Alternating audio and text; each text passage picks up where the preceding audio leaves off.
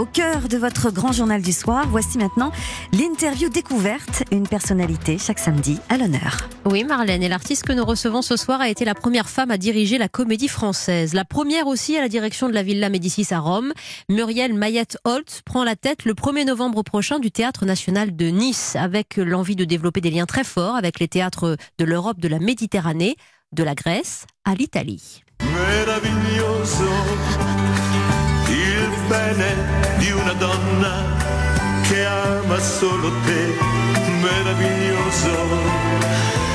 La luce di un mattino Ah, buonasera Muriel Mayette. Buonasera, che piacere sentire questa canzone. Ah, come sta? C'est la chanson préférée C'est ma chanson préférée, c'est une chanson tellement de joie qui dit que la terre est belle et que mon Dieu, tout est merveilleux qu'il faut le regarder. Ben, je savais que vous aviez un petit ange sur votre épaule depuis quelques années maintenant et cette chanson merveilleux en italien vous parle bien parce que il y a quelque chose de très beau dans, dans le cycle artistique de votre vie, c'est que la passion du théâtre vous rattrape, Muriel Mayette, une passion qui a commencé à 14 ans, 30 ans de comédie française, des étapes intermédiaires, on va le voir, et puis tout d'un coup, euh, voilà, le Théâtre National de Nice qui euh, revient dans vos attributions.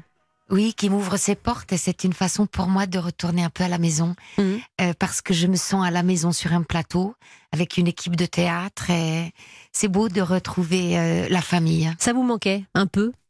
Ça manque toujours parce que c'est une telle euh, puissance, le théâtre, une telle vibration émotionnelle. Oui, oui, ça m'a toujours manqué, mais en même temps, ça m'a tellement construite. Vous avez respiré, vous avez dormi, vous avez aimé en ne pensant qu'au théâtre. Est-il vrai, Muriel euh, Mayette, que vous aviez même mis pendant un certain temps votre télé au rebut, je crois même à la cave? En fait, je, je- je ne l'ai connu que quand j'ai connu mon mari, la télévision, d'une certaine façon. Ah oui Qui travaillait à la télévision, voilà. Vous ne le connaissiez pas de la télé avant? Exactement, Ça, c'était exactement. quand même joli.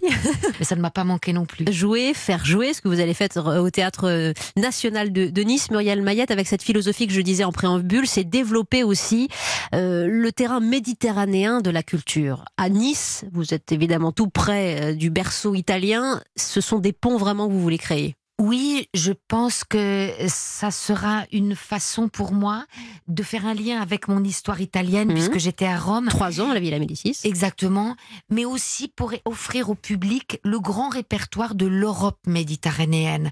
Et je pense essentiellement à l'Italie, à l'Espagne, à la Grèce, au Portugal et à la France. On a un répertoire d'une richesse inouïe qu'on connaît peu, en fait, en France, avec les métropoles, avec Madrid, avec Athènes, avec Rome, avec Milan, et, et d'essayer de faire tourner les spectacles et s'appréhender avec nos voisins Oui. à travers le théâtre. Euh, Il y a une reconquête, euh, c'est un défi quand même de prendre la, la tête du théâtre national de Nice. Euh, Le théâtre a perdu beaucoup d'abonnés, la programmation était peut-être un peu trop élitiste. Je crois jamais qu'une une programmation elle soit trop élitiste. En fait, ce qui manque souvent, c'est la confiance du Mhm. public. Et pour ça, il faut lui prendre la main, ne pas avoir peur d'être pédagogique, ne pas avoir peur justement d'être positif. Et puis vous n'avez pas peur des frondes, hein, vous en avez traversé un certain nombre, Muriel Mayette Holz. Je voudrais que vous écoutiez les, les mots d'un auteur que vous sélectionnez beaucoup, je crois. Il s'agit de Carlo Goldoni, euh, qui écrivait ceci Si l'on faisait attention à ce que les autres peuvent dire de nous, cela arriverait bientôt à nous enlever toute possibilité de faire le bien. Ça vous parle? Oh mon Dieu que oui, ça me parle. Mhm. Euh, parce qu'évidemment, moi je suis comme tous euh, très sensible à la critique et j'en ai eu beaucoup. Mais j'ai toujours travaillé avec le plus d'honnêteté possible et de passion. Alors forcément, quand on avance, il y a des grincheux et en France, il y a beaucoup de grincheux. Vous vous souvenez de ce coup de fil que vous avez reçu de la ministre de la Culture d'alors, Françoise Nissen, qui vous apprend que vous n'êtes pas reconduite à la tête de la Villa Médicis. Il s'avère depuis un an que personne ne vous a remplacé. Comment vous comprenez cette politique? Il y a une sorte de vacances culturelles aujourd'hui à la Villa Médicis? C'est bien dommage. euh, J'espère de tout cœur que le, ministre actuel, euh, Monsieur Riester, euh, fera une nomination et nommera surtout un artiste, une artiste. Mhm. Ce- ces, ces institutions méritent d'être dirigées par des visionnaires, par des gens qui prennent des risques. Ça veut dire personne à la Villa Médicis, plus de pensionnaires, plus de création en ce moment dans cette enclave française à Rome? Non, ça veut dire actuellement de la gestion. Mhm. Mais ces institutions méritent autre chose que de la gestion. Elles méritent un souffle. Ce sont aussi des résidences qui coûtent cher. Euh, Vous rappeliez d'ailleurs vous-même en toute transparence qu'un pensionnaire sans obligation de résultat était payé 3500 euros par mois, par exemple. Tout ça a un coût. Est-ce que le coût de la culture mérite encore d'être payer C'est peut-être la question qui se pose aujourd'hui au sein du gouvernement. J'espère de tout mon cœur que non, parce que si la Villa Médicis permet ne serait-ce qu'à un pensionnaire, à un artiste de se développer, de se déployer et qu'il marque son siècle, euh, on aura bien mérité cette résidence. Le talent mérite qu'on l'accompagne. Il faut simplement faire peut-être davantage confiance à la culture, à notre besoin de culture. Muriel Mayette est avec nous, à la tête le 1er novembre du Théâtre National de Nice. Beaucoup de France chez vous, beaucoup de culture, un peu d'Italie. Je vais vous demander de choisir entre deux femmes, deux artistes qui ont elles aussi eu dans leur vie cet équilibre franco-italien. Écoutez d'abord Carla Bruni. Dolce Francia, caro paese puis il y a aussi Catherine Deneuve qui chante très bien l'italien. capito che ti amo. Quando visto che bastava una tua frase.